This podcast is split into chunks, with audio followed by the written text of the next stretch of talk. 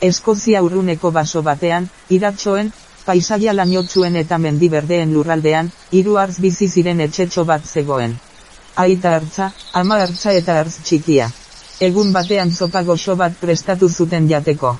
Hiru plateretan jarri zuten, handi bat aitatxoarentzat, ertaina amatxorentzat eta txikia hartz txikiarentzat. Hiru aulkitan eseri ziren mailan, handi bat aita hartzarentzat, ertaina ama hartzarentzat eta txiki bat hartz txikiarentzat. Aita hartzak zopa gastatu eta esan zuen.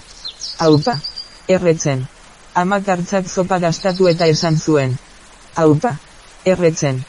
Artz txikiak zopa gastatu eta esan zuen. Ki, erretzen.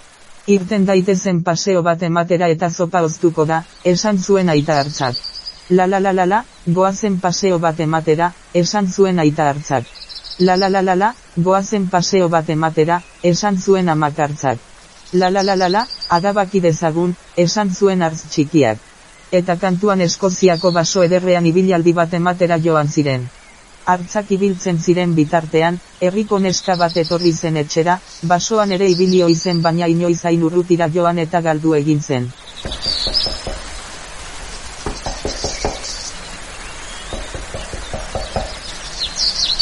Atea jo zuen, inortetzuen erantzun, berriro jo zuen eta ez zutela erantzuten ikusirik, ireki eta etxera sartu zen. Kaixo, esan zuen, galdutanago, norbait aldago etxean. Inort erantzuten ez zuen kabinan miaketan hasi zen bertan nor bizi zen ikusteko. Berehala ikusi zituen platerak mahai gainean.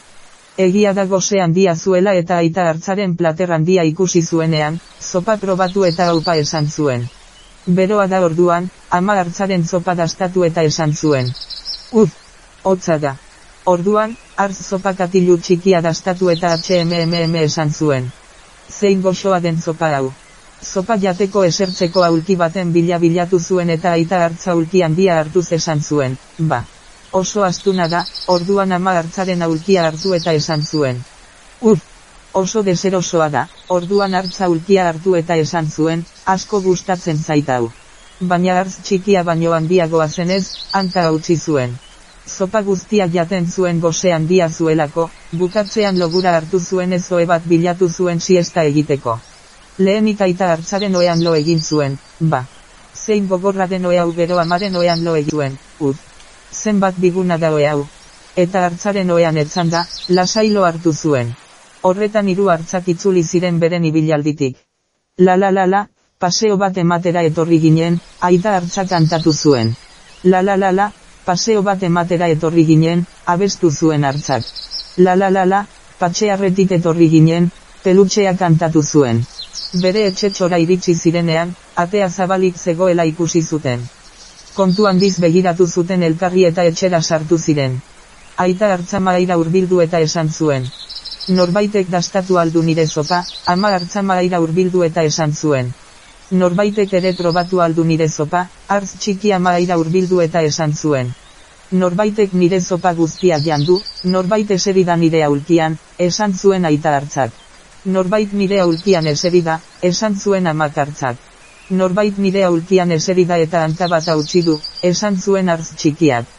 Oei begira esan zuen aita hartzak, norbaitek nire oean lo egindu, norbaitek ere lo egindu nire oean, esan zuen amak hartzak, norbaitek nire oean lo egindu eta bertan dago oraindik, esan zuen hartz txikiak. Irurak urbildu eta neska sailo egiten ikusi zuten. Orduan txe esnatu zen neska eta hiru hartzakia gainean ikusi zituenean beldur handia hartu zuen. A, esan zuen neskak, eta txinparta bat bezala altxatuta, oearen gana zegoen leiotik jaurti zuen. Hiru hartzak herriko erretiberazioan bidetik lasterka ikusi zuten. Zergatik joan gogain laster? Esan zuen aita hartzak. Mokadu batera gonbidatuko bagenu, esan zuen amak hartzak, zerbait jolastuko genuen, esan zuen hartz txikiak, neska bere etxera heldu zen eta pentsatu zuen. Aste egon naiz, ia hartzaiek jan minduten, enaiz inoiz itzuliko gonbidatzen enauten etxe batera eta enaiz besteen gauzetan arakatuko, ez. Jauna, ez dut berriro egingo. Eta hau Eskoziako baso horretan gertatu zen, baina edozein herrialdetako edozein basotan gerta daiteke, ez pentsa Eskozian bakarrik gertatzen denik.